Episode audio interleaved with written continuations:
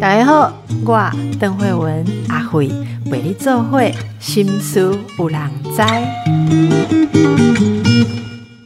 本节目继续为大家介绍各式各样新鲜的名词。其实我今日要讲的这件代志嘛，无新鲜哦。虽然讲无新鲜，但是咱真侪听众朋友我那唔知影哇。从二零一一年就开始有的东西，我们过了十年十多年才来给大家介绍。也有够不负责任，不是啦，因为本节目也才开始没有多久嘛，哈。今天要谈的是，呃，大家问说募资平台是啥会？哦，募资平台集资，群众集资募资平台。哎，我有时候现在呃收到一些，例如是社群网站的广告啊，好，然后告诉我有一个很好的东西，通常这里的。呃，里面的功能或者呃设计都很新颖，我们就会很心动。然后一看，哎，这个是好，下面会说已经募资已经多少多少，这到底是怎么样一种新的形式啊？我们就为大家请到这个台湾第一个群众集资平台泽泽的创办人啊，我们徐正，徐正你好，你好，听师好，谢谢你的邀请。呃，先来跟我们介绍一下哦，因为呃。也许对您而言，这是一个很自然的事情，就像呼吸空气一样。可是，其实对 很多人，其实我们不是很了解哦。募资平台它是呃，或集资、群众集资这样子的概念，它是怎么样一种突破？然后，在二零一一年啊，那一年你在台湾开始创立这个泽泽的时候，那时候想要带动的是什么？是呃。群众集资其实听这个名字啊，有“集资”两个字就知道它是一种呃获取资金的手段嘛。那在过往的时代，就是在网络科技还没有发展以前，呃，大多数想要就是创作啊或者创造新事物的人，他都会需要仰赖某一位出资者或者一个企业或者政府来一次性的给予他一大笔资金，让他去完成一件事。呃，那群众集资就是有别于前者，它比较倾向于是。呃，我不去寻找一位单一的出资者，但是我透过多数人来贡献他们所拥有的小额资源，帮助我完成一件新的事情。这样，那呃，在网络科技还没有发达以前呢，其实这样的行为大部分只会发生在我们家人、朋友、社区认识的人的身边。那当然有一个比较有名的例例子啦，就是可能在历史上大家听过，就是呃，自由女神那个时候要坐落在纽约的时候，有一个呃报社出版社的老板。那他拥有媒体的力量，所以他透过他的报纸去跟纽约市民募集了一大笔钱来，呃，筹措来盖这个自由女神像的基座。那这件事情，因为他是媒体嘛，所以他当然没有办法成为一个惯例，发生在每一个呃一般人的身上。那一直到有网络科技时代的发生，那渐渐的。我们跟世界上各个角落的不同的人们去联系，不再是那么一件困难的事情，门槛变低了，所以也开始逐渐有人想到，可以把这个模式我们搬到网站的世界里头来，也许我们可以有更大的效果。那我记得是在呃九零年代的末期，那时候开始有一些乐团尝试着使用这个群众集资的概念，去跟自己的粉丝来筹措，不管是演唱会啊或者新唱片的资金。那是一直到了两千年到两千一零年之间这个 DK 的呃这个十年的最后末期，开始有一些美国的呃网络创业家想到说，我我们为什么要把这样子的一个工具局限在只有音乐人能用呢？能不能把它用在呃设计师身上？能把它用在呃公益团体的身上？能不能把它用在呃任何一个想要发起新事物的人身上？所以才开始有了平台这个概念。那就我刚好那时候，因为时间点上来讲，我人人正好在呃欧美工作，那我看到了这样一个概念之后，我就觉得，呃，其实台湾人是一群非常爱帮助人的人。那我们能不能把这个概念一样带到台湾来？那让呃台湾的创作人，然后台湾想要做新事物的人，有一个透过这样的工具，呃，能够找到一个新的能够筹措资源、筹措资金的管道跟模式，这样子。嗯。听起来是一个很自然的想法跟需求，那为什么会到二零一一年才有这样子的做法出现？其实我觉得它也还是有很多的环节要突破吧。例如说，如何可以让一个还没有呃应该说还没有生产或是交货的产品，可以得到群众的信任，然后大家愿意啊先付出资金，那或者是说又付出这些资金之后，万一因为种种因素没有办法有有这个预期的成品出来，那这这中间这个资金，呃，我我不知道它是怎样。如果说是募资平台，它是全额退回，可是全额退回怎么样去？开发过程当中所花费的成本，又该如何去吸收、去平衡？我想这一些大概是为什么群众集资没有从盘古开天辟地就存在，应该有一些呃，是不是技术上或者说概念上的东西是后来才被你们突破的呢？嗯，不敢说什么技术上的突破了。那 呃，我觉得之所以会在二零一一年才出现，其实。呃，说句实在话，就是我觉得，嗯，有很多模式是，嗯，我们这些网络创业家有时候是确实是致敬了一些欧美先驱他们的尝试这样子。所以，呃，我们这都跟大家说，其实刚开始的时候，我都不好说自己有什么是好像很很很创意、很创新的想法。其实这真的是单纯我看到了一个呃创作人在台湾的需求。那这个需求刚好现在在世界上有一群人，他们已经正在实验一个新的模式。那这个模式有机会可以解决，所以我想说，我们也可以来尝试看看。那其中有很大的机缘，也真的是源自于呃，在那之前，我我其实，在创业以前，我的呃一个身份是建筑师这样子，我就是在呃国外当这个都市设计公司的一个职员。所以，我某种程度上来说，也算是一个呃创意产业的工作者了，就是我也在进行一些设计工作、创作工作。所以，呃，我跟这群人比较贴近，那也能够理解说，呃，对于这些人来说，其实很多时候，嗯，没有办法有那个勇气去实现可能自己笔记本的一个一个一个想法，或者是呃，实现自己想要创造一个新点子，把一个新点子变成真实物品的概念。它其实差的就是那一笔资金，对他们来说，这笔资金是一个风险。那这个资金，呃，很多时候变成了一个他们必须延迟他们梦想诞生、延迟梦想实现的一个呃阻碍。那其实是蛮可惜的，因为对于嗯，很多时候我我觉得就是有一些人可能在职场生涯中难免会有这样的抉择，就是自己在应该什么时间点才要来做自己想做的事情呢？那我觉得现在有网络科技可以让大家把这时间点往前提前，那当然是件非常美好的事情。那至于邓律师刚刚讲到说，是有什么技术能够呃让这个群众集资越来越变得让大家更信赖？我觉得这是一个全世界所有这个从业者都在努力的事情，就是不单单只是只有台湾好像特别致力于这件事情，其实整个海外，因为他们发展时间比我们更久啊。如果从呃海外第一个这个综合性群众集平台，我们今天不讲说这种分类只只属于音乐或者只属于公益的话，这种综合性群众平台诞生在。呃，大概二零零八年吧，所以其实已经将近有十五年的时间。那这么长一段时间里面，其实呃，整个世界在这个产业里头的从业人员，呃，大家都在想这件事情，就是说，嗯，如何让我们把这个群众集资的模式更加的贴近于，就是让大家有这种觉得真的在投资未来的感觉。那这个投资过程中。的这个呃，不管是风险也好，或者是我们要怎么能够协助他们也好，能够变得一个更透明的资讯，那我觉得这些都是这些从业者在努力的。那我觉得呃，很多时候我们也很庆幸，就是刚好是一个嗯很国际化的时代。那不仅单指欧美，有日韩啊，甚至最近的东南亚也开开始开始陆陆续续都有。这样子的产业出现，然后透过我们彼此的交流，然后去寻找到一个最适合的方法，然后让群众集资变得可以有更多人参与，那也让大家参与的这个成果能够有最有效率、最好方法被实现。产品或是点子比较适合这样的方式，有些比较不适合嘛？有没有适合跟不适合的产品？先跳脱一件事，就是说，群众集资它真的其实没有什么太大的限制跟门槛。就像我刚刚最前面提到，就是说，之所以这个模式会诞生出来，是因为大家想要做一件新的东西。那这新的东西，因为它是某种程度上算是，不管是无中生有，或者是说它在一个呃很有限，你上手上很有限的资源里面把它要把它诞生出来、挤兑出来。那这件事情其实，嗯，它没有限制于在任何类别里面，它可能是一首歌。它可能是一家店，它可能只是一次的行为，不管是游行也好，或者是什么样一个抽象的行为。那当然有可能是一个实际的产品，可能是你家里要用一个东西，或是一件衣服。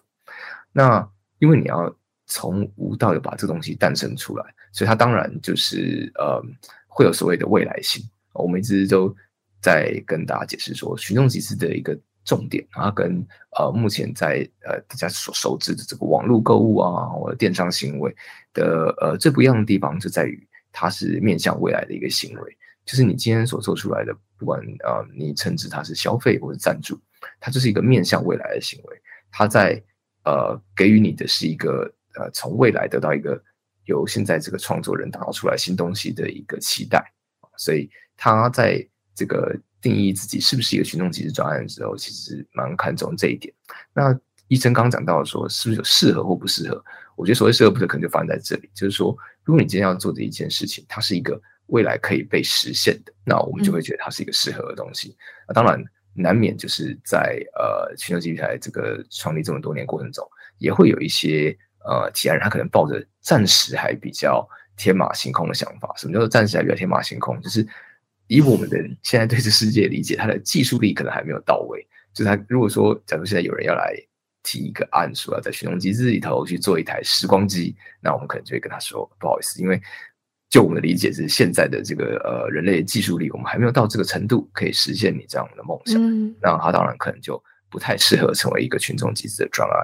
嗯，所以平台是有某种嗯评估的机制。就是如果要作为像泽泽这样子的平台，对于要在你们的平台上募资的案件，你们会有一个评估的机制，是吗？还是我们在呃提案的过程中呢，基本上就会有一个呃提案的功能。那功能它并不是说你今天提了案，它就会立刻公布在泽泽的网站上面，是它有一个基本的审案流程。那这审案流程里面，当然有一个最呃核心的部分是在于确定这个提案人是不是一个真实存在的角色。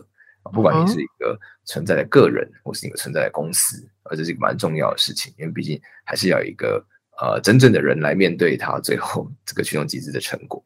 那当然，在这个之外，还有一个呃，就是我刚刚所提到，就是关于技术验证的部分。那技术验证的部分，因为毕竟群众集资的成员们哦，我们虽然大家确实很多人来自于不同的产业背景，可是说穿了，我们也不是万能的人，我们不可能真的每一项呃技术我们都懂。也不是每一个专业领域我们都懂，所以呃，很多时候其实我们仰赖是提案人去提供足够的资讯，让我们判断这件事情。所以在呃使用集的世界里面，尤其是刚刚邓医师提到关于产品的部分啊，其实我们有一项准则，就是我们需要提案人在提案的时候提交一个叫做可验证模型的东西。可验证模型的概念就是说，今天你不管做任何事情，为了证明你有技术力完成这件事情，至少你提出这个这个想法，你必须要有一个呃。可以展示它核心功能的东西。举例来说，如果今天有一个人想要做，大家可能知道，过去这十年可能很流行的无人飞机的东西，那这个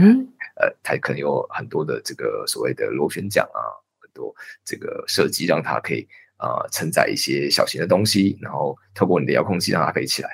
那这个概念就是，你今天如果想要做一个这样子的产品，你至少要带一个可飞行的器具来让我们做验证。嗯，它可能不会像你。这个最后想要完成的东西那么的漂亮，它可能没有在外观上有做那么多的呃琢磨，它可能有些东西还需要再缩小一点，让它的这个整体的呃样子看起来更精巧、更精致。但至少在工程力上，你要告诉我们，你们已经具备了这个让它飞起来的能力。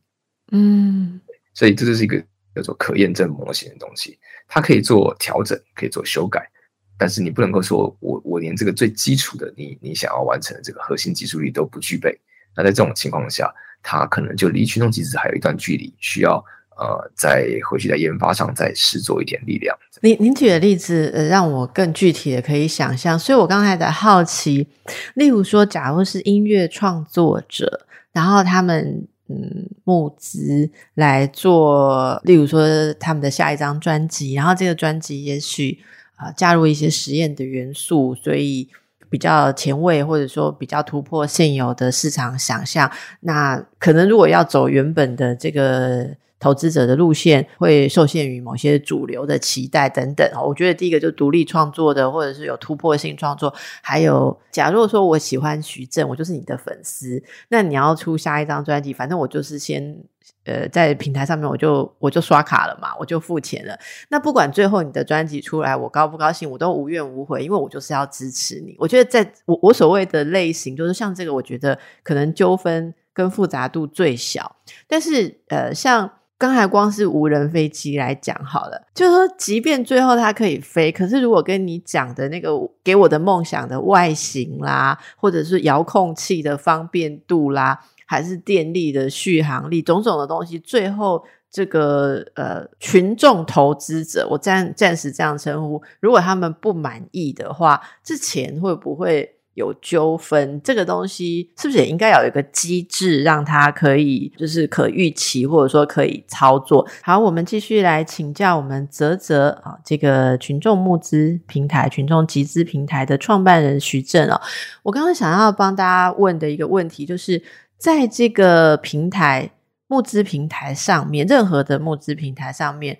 如果你呃投入了，然后我尽量不把它称为购买了，我觉得它其实是一种集资行为。然后集资了之后，呃，刚才有说到，这是面对一个未来性，未来性的意思是。这个产品并不是已经库存全部在那里，你下单之后直接送货出来卖给你，它并不是这样，它很多是还在制作的过程中，你去参与这样的过程啊。虽然其实有时候我也很困惑，有一些那个募资平台的东西，它呃号称可以拿到成品的时间还蛮短的，哦，那是不是已经呃已经制作到或者已经集资已经到很？完成阶段的，所以你其实有点像是已经直接买东西了。但是我们还是会很关心说，如果这仍然是一个呃集体的投资行为，所以所有本来投资要考虑到的事情，它都可能存在。例如，我想请教徐正人说，如果呃这个案子集了资，然后也花在成本上，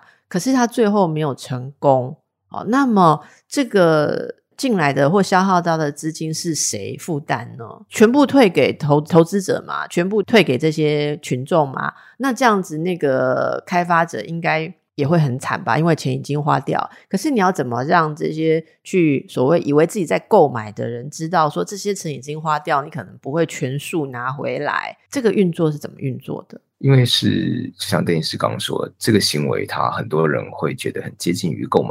那他们可能不会那么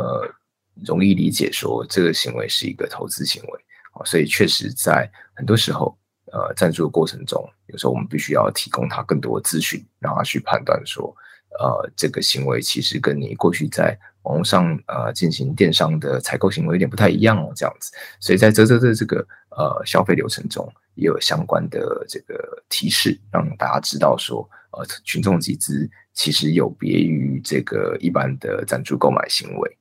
那刚刚这邓医师您有提到说，如果说这个提案人在取得资金后，他已经将它做了一定程度的消耗，那他是不是在如果这个成果嗯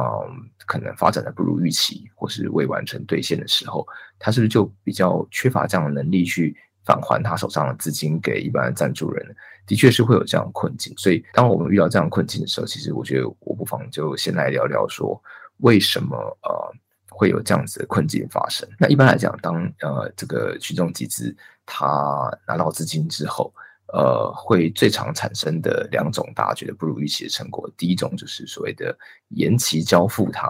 这个当初所承诺的回馈。第二种就是他无法完成他当初在专案里面所提到的最终目标。我们先讲一个比较单纯，就是延期交付他所承诺的回馈这件事情。呃，因为延期交付通常有很多比较呃复杂因素比方说外部的环境因素啊，比方说提案人自身这个在这个从事开发商的经验的缺乏啊，或者是说他可能过度乐观啊，他是可能这个天性很乐观的创业家，然后评估各项时程上，他也许都。呃，可能抓得太紧迫，那这样子的种种的因素啊，上述的情形，如果有比较严重的、中间比较严重的状况发生的时候，那可能就会让这个专案从延期交货，甚至会变成无法交货。那为什么会有这样的情况？举个例子啊，就像过去这两年，大家众所皆知，就是其中一个我刚刚所提到外部因素变得很剧烈，比方说疫情啊，它给这个所有的呃创业家们都可以说是一记重拳哈，不管是你在制造的流程啊，不管是你在运输的流程哦，甚至你的成本、你的原物料的取得，突然都变得很困难。那如果有一些比较乐观的这个创业人，他可能在呃前期准备的时候，他没有把这项这个冲击给评估进去，或者是说，其实这个很难评估，因为也许你在发起专案的当下，疫情并没有还没有到那样子那么严重的程度的时候，那确实就会让这些呃没有掌握到这个外部因素的创业人们，因此而产生了就是所谓的不管是比较长的延期，或是甚至最后可能无法。如他当初所承诺一样，完成他所要做的那个产品。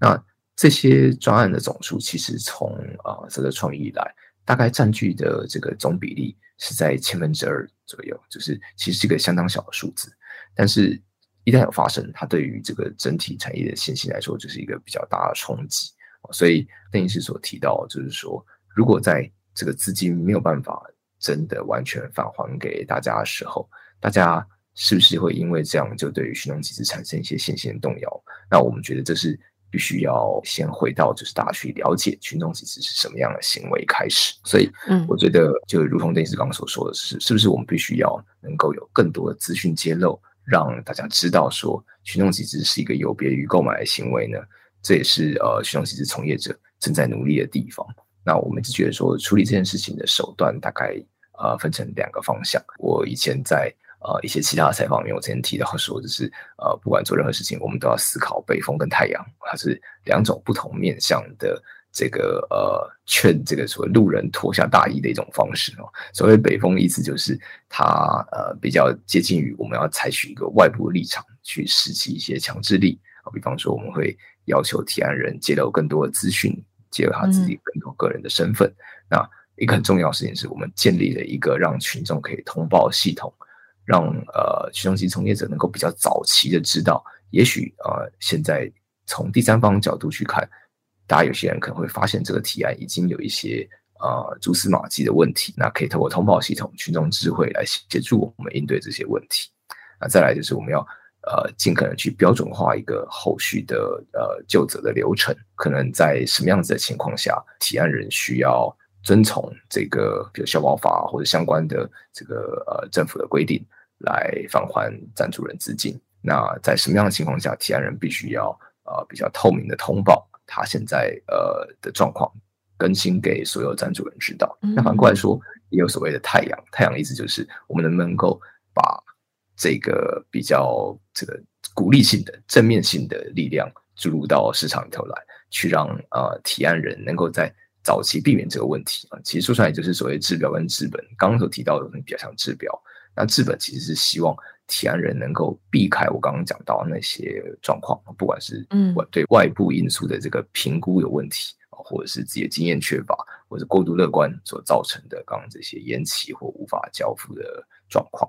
那呃，要怎么去避开这件事情呢？其实它其实将来一就是可能是经验传承，那就是刚提到，因为很多的时候遇到的状况是。这个提案人他在开发上啊，在创业过程中非常缺乏经验，那缺乏经验就很容易让你在判断上会出现一些错误。我举个很实际的例子，我发现很多的提案人，尤其是年轻的提案人，或是过去没有相关制造背景经验的提案人，他会容易在跟所谓的生产商的这个呃合作上产生问题。比方说，可能生产商他在帮你评估产期的时候，他给你的时间并不会包含了。呃，比如说你们之间合约来往讨论的时间，又或者他想要你这笔生意，所以他现在给你一个比较乐观的评估数字。可是，呃，一转身，如果过了可能一两周，他可能有一个其他新的客户进来，嗯，那这个制造商也许就会把你的这个生产的制造期往后延期。对，那可能也不会告诉你说这些时间并不包含他把货物寄到你这里的时间，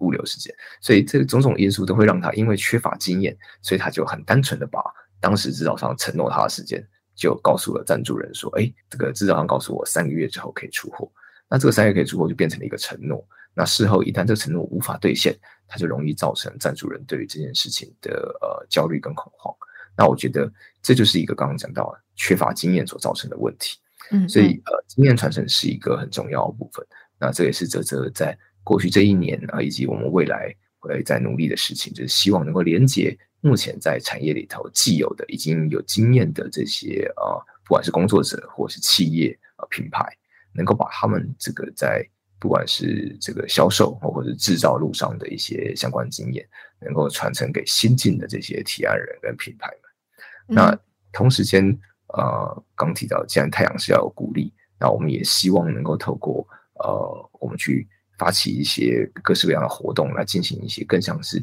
更偏向是教育的行为。我们能够把这个我们过去所知道的一些呃提案人可能会因为什么样子的失误。或是他可能会因为什么样子的误判啊，去引发的一个状况，能够把这些事情告诉新进的提案人们，甚至能能够呃透过这个工作营或者透过这种呃线上聚会的形式，能够让更多的提案人能够彼此交流资讯跟讯息，这是相当有帮助的。原因就是，比如说像我刚刚提到外部环境因素，哈，外部环境因素它其实是一个呃，有些人。可能在某些比较产业前沿的地方，他能够提早观察到这个现象。那他如果能把这个资讯分享给所有的群众集资从业者，那就可以让大家能够提早的预先能够对这件事情有心理准备。所以，如果上述这样的行为，啊，不管是我刚提到北风太阳这个治标治本的这样子的手段，那还有就是如何去建立一个清楚的资讯流，让参与群众集资的人知道，他现在的行为不单单只是购买，透过这样子的各种面向的协助。能够来让这个不管是延迟，或者是当我们投资遇到呃问题跟状况的时候，大家能够一起共同来解决、来努力改善。是是，嗯，刚才呃这个详细的例子的解析，我想大家就比较能够想象这个运作哈。那您刚刚提到像物流，我们就想到这两年疫情的影响，对不对？从合作伙伴啦，然后货运物流，呃，照理来说。特别牵涉到有国外的计划，应该都会很乱。可是据说你们的成绩是逆势成长的，这是怎么做到的？这其实不是我们怎么做到，这其实比较像是呃，这个世界推着我们这样跑。我常就是会跟不管自己同事，或是同样在这个产业里头的从业人员，都会提到说，疫情对于呃目前的我们来说，其实它很像是一把两面刃。哦，就是嗯。为什么会这样说？就是当然，现在看这成果是很甜美的，可是因为疫情之所以能够让目前几乎所有的电商从业者都感受到这个呃强烈的成长幅度，那是因为疫情改变了大家的生活习性。呃，目前的疫情状况就是说，因为它呃让更多人必须要待在家里，然后必须要从事远距离工作，必须有很多的事情变成是线上来进行，所以因为这样就改变了大家的消费习惯，这难免的。我觉得我在疫情期间所注意到的一个大概最特别的现象，就是很多长者开始学习如何进行网购。以前就是长者可能就是网购，就是仰赖自己的亲人，或者他们根本就不网购，他们可能就想要买个东西，我们就呃开车出去一趟吧，就去百货公司，就去大卖场。但是因为现在这个疫情的生活模式，使大家不得不去面对说，然后我也要来学习如何在网上进行消费，所以等于是疫情强迫的让整个市场打开了一块新的会加入网购的群众。那因为这样子，所以当然自然而然所有的网购行业就它的整体收益就上升了。同时间，疫情创造新的需求，这新的需求就是比方说，呃，一些过去我们可能。不会这么样去大量采买的消毒的、防疫的、居家健身的、居家娱乐的产品，那这些产品因为过去可能没有这样子那么多的时间让你把你绑在这个家里头，那现在因为有这样子的一个新的状况发生，所以导致这样的需求突然出现。那这些需求当然也会让这些呃刚刚提到这几个领域的从业者，他们的产品也会有一个新的这个消费的市场的区块出现。所以在所有电商都因此获益的同时，大家要去思考说，因为它其实根本性的改变了我们的一些呃生活形态，但反过来说，它这个状状态其实也会造成其他影响哦。比方说，疫情其实让越来越多的人他在消费习惯上变趋于保守啊。过去的时候，因为可能经济比较。呃，缓和，那整体的整个市场、整个产经的环境的发展也比较好，所以大家在消费啊，在投资上都比较赶。可是随着这个疫情的发展，现在看起来，呃，不再只是当时所预期的短短的可能一年甚至一年半能够处理的事情，现在已经呃，一眨眼已经两年过去了，甚至可以预期，也许未来第三年、第四年都还会受到这个疫情的影响。那在这样的前提下，其实很多人对于这个拿钱出来这件事情就变得比较保守。那一旦变得保守，我觉得创业跟创新的力道难免就会受阻。嗯，啊整体的消费力一定也会有所下滑。所以，其实长远来看，它不见得是一个百分之百对整个这个所谓的呃电子购物的产业是正面的事情。我们觉得这是一个必须要去思考的隐忧啊，尤其是这过去这一两年，其实我们就有发现，当这个呃刚才前面有提到这个新的需求，就大家把这个呃消毒防疫产品都采购齐全了啊，他把这个呃居家健身的居家娱乐设备采购齐全了，这个这个需求停下来的时候，其实呃大家可能就要去思考，就是说，那之前在这个产业上所投资的一些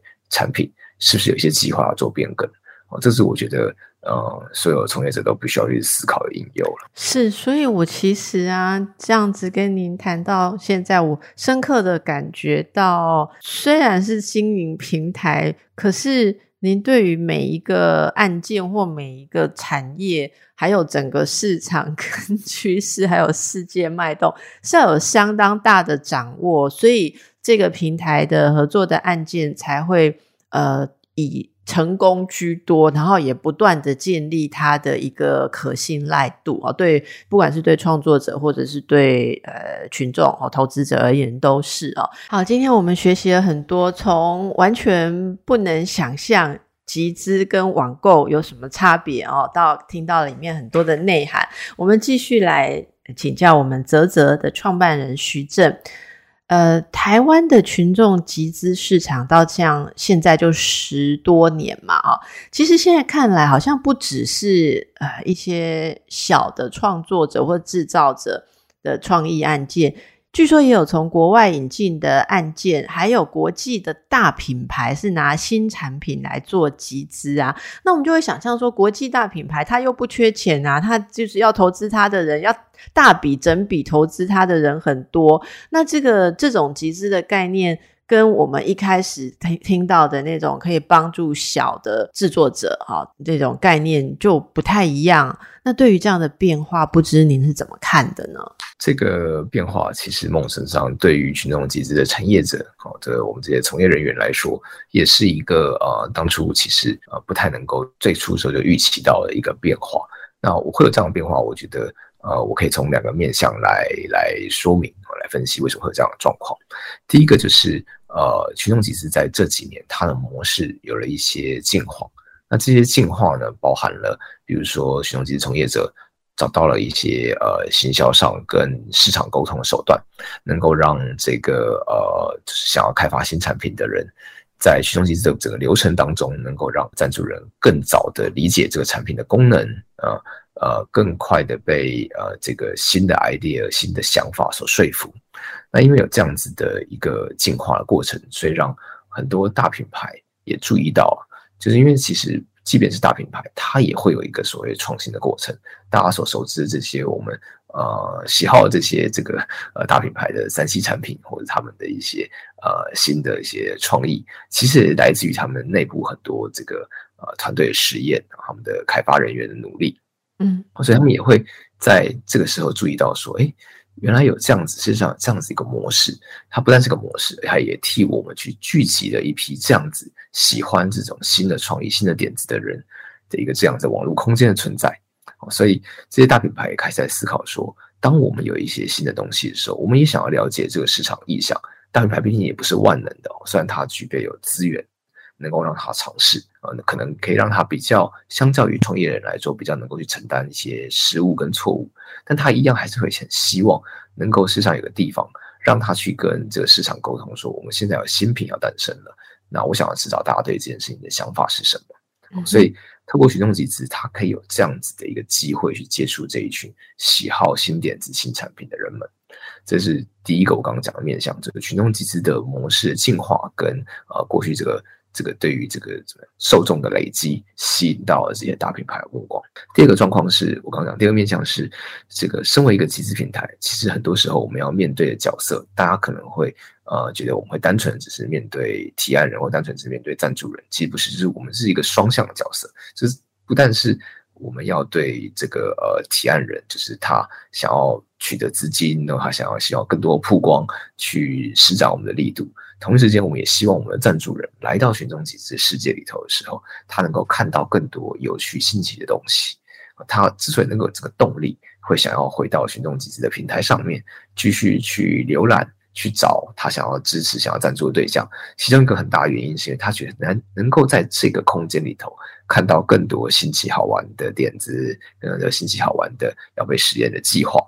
所以，呃，对我们来说，能够有一个新的有趣的东西加入这个平台，让大家看到是个很重要的群众集资平台的责任。所以，在这两个面向的综合之下，其实。呃，如何？为什么会刚刚这个邓医师提到说，这国外的大品牌也好，或者是国内的呃已经有一些累积的品牌也好，会开始把自己的新产品带到群众集集资平台的这个空间里头来介绍给大家。这件事情其实梦想就是在这两个面向同时诞生的时候水到渠成的。嗯，我觉得刚刚讲到这里就是很有趣的呃心理了哦，像各个国家。比方美国、日本、韩国、台湾群众集资的那个样貌有不同吗？这是一定是有，这就是其实我觉得是呃国际化跟在地化之间的一个拉扯啊。那因为现在当然我们大家都知道这是一个很国际化社会，很多时候这世界上呃发生的事情，它是会呃整个世界都遭受影响的。那将因为现在有网络科技的传递，有社群的散播啊，所以呃这个。之间这个所谓的资讯上的时差也就越来越短了，但同一时间其实难以避免，就是因为呃每个国家有不同的文化，有不同的生活习惯，啊这个这些生活经验的累积，会让我们在面对一个不同的趋势或不同新科技诞生的时候，都会有一个在地化特色诞生。所以其实世界各国群众集资市场虽然说差不多在二零一零年的前后发生。但是也不可否认，就是在每个国家，它都有一些些微的不同啊。每个国家也都对于这这个新的模式有不太一样的角度去看待它。那可能相对来说比较呃，我们的熟知就是崇尚自由经济，要比较呃喜欢冒险的欧美市场，那他可能就在面对群众集资的时候，是一个相对来说他可能。更主动的去接纳这个投资行为的一个一个世界，我相信邓医师可能呃比较好奇，就是说那台湾有没有什么样自己的特色？嗯，例如说我们什么样子的案子最受欢迎，什么样案子就比较比人家行不通，有没有类似这种投资心态的差别？哦，是，如果要讲到赞助人的心态哦，其实的确是还是会有一些差别，但是我这边不得不不说一声，就是说呃，台湾真的是相对来说比较热情的市场。我觉得这个这件事情其实是我一直都觉得，呃，这个怎么讲，就是在台湾做群众集资的一个很重要优势，或者是台湾人喜欢帮助别人。啊，这件事情其实，呃，我在加入这个行业、开始创业以前，其实是我没有想到的。就是我会觉得说，像刚前面讲的，崇尚自由经济的欧美市场，他们当然对于投资行为的接纳跟理解是比较快速的，没有错。可是，呃，我觉得反过来说，他们。相较于台湾，没有这样子那么大的一个就是动力，就是说，当我们知道有一群人需要帮助的时候，我们就会如此踊跃的在不管是社群里面替他呃传播分享，或者是呼朋引伴。哦，这个举个很很简单的例子啊，就是呃，我刚开始在创业的时候，因为我那时候人还在海外，然后呃，我们有一个专案还算是蛮成功的，叫做八楼滑板，它是一个呃，因为依靠这个团购。揪了很多，就是因为当有一个想要买这个滑板的人，揪了很多自己的办公室的朋友或者是身旁的亲朋好友一起来加入这个团购的时候，就为他带来了很多其实过去没有接触过滑板的族群，然后一起来支持这个产品。那我把这个事情分享给当时在欧美身旁的朋友，对他们来讲，团购是一个很不可思议的事情。他们会觉得说：“哎，就是我喜欢这个东西，我愿意冒险去支持的东西。OK，这是我我自己很个人的事情。”并不会有这样子的动力去帮这个点子去背书，我去告诉自己身边的人说：“哎，你也可以来试试看。”哦，所以在欧美这个群众集资世界里头，团购是没有那么容易可以诞生的。可是台湾就会有这样子的状况。我们是一个很呃乐于把自己呃想要帮助别人的心也分享给其他身旁的人的一个社会。所以是我刚刚讲的一个赞助人的特色。那回到刚刚 邓医师所提到说，台湾是不是跟呃，海外市场有一些些许的不同，我觉得是还蛮明显的。因为呃，其实台湾也有两个很大的我觉得特色背景。第一个是台湾是一个呃，我们刚刚从一个制造业呃为主体的国家，逐渐的转向。当然，我们现在经济比较好转了，开始有新的服务，开始有呃这个新的需求诞生了。但早期来说，确实我们有很多制造业从业者，目前还是这个社会的这个中流砥柱。所以，因为有这个制造业背景，让台湾有相当多的这个创业家们，他在这个制造产品上能够先有一个依据存在。我们是个制造业基地，所以确实可以看到很多呃台湾的群众集资的专案，它其实是跟呃制造产品有关系的。那再来，其次就是我不太知道说这样子去诠释它会不会很精准哦。但是台湾是一个很重视饮食文化国家。哦，就是我们是一个很爱吃的国家，可以这么说。哦，台湾的很多的创业家，其实，呃，我想知道大家对于创业家想象可能会比较偏向，就是说哦，有很很棒的科技啊，有很很酷的主题。可是如果你真的去看，就是所谓台湾的主要中小企业组成哦，你就发现台湾很多的人的创业题目其实是开一家餐厅，或者是开一家小吃摊。哦，你自己回想一下，你身边的人有非常多人在选择创业的时候，跟呃饮食是有关系的。那这件事情所象征的意义，就是说，台湾其实有很多创业者，他在这种我们所熟知的生活文化上、食衣住行上这些比较小的主题上，其实是很愿意去发挥他的巧思的。嗯，所以在台湾的群众集资世界里面，有很多你在海外比较难看到，就是呃，你知道，在在国际大平台，不管是 Kickstarter、Indiegogo 上，你看到很多都是跟科技有关的，很酷炫。对。可你回到台湾，你会看到很多，比如说很好吃的料理包。或是你会看到很多呃，帮你的这个衣服可能清干净的一些小的生活智慧。你说你说集资的那个物件标的是这个小东西嘛？对不对？还有各式各样的烹饪器具啊，这是我认识集资平台打扫用具啊，家电产品啊，对不对？是没有错，就是这种生活巧思型的东西，它在台湾。相当的呃被大家所关注，呃，我觉得这就是一个很特别的地方，就是我们不会去呃要求，就是那个门槛要很高，说你今天要在群众集资上被大家所关注，你必须要是一个划时代的新创举。反过来说，我们觉得解解决我们生活经验上的一些小问题，或是提升我们一些生活经验上的一些呃美好的饱足感，这些东西就足以让它成为一个在群众集资上。呃，受到大家欢迎的专案是好，因为时间的关系哦，我其实觉得欲罢不能，我觉得还可以再请教很多，例如说，呃，大家在做这样子的嗯集资行为的时候，我今天感受到什么叫做太阳？好，就是我我本来是要问很多北风的事情啦，就是类似说，呃。很多的长辈因为疫情之后啊，然后在网络上买东西，他们根本搞不清楚他们是在买集资的东西还是网购的东西，跟直接有跟直接没有。还有大家按集资那个键的时候，到底有没有看合约？呃呃，日后退钱或是返还？可是呢，我觉得这些问题，徐正已经用非常清楚的这个实例，好跟这整个运作的逻辑，我觉得我有被那个太阳嗯暖化掉，所以 我觉得那个好像不是应需要追问的一些细节，大。应该要了解的，呃，这个整个机制这样的概念是什么？那有机会的话，大家也可以看看，哎，里面有没有你想要参与的未来？非常谢谢徐正接受我们的采访，谢谢，谢谢邓医生，也谢谢各位听众朋友，谢谢。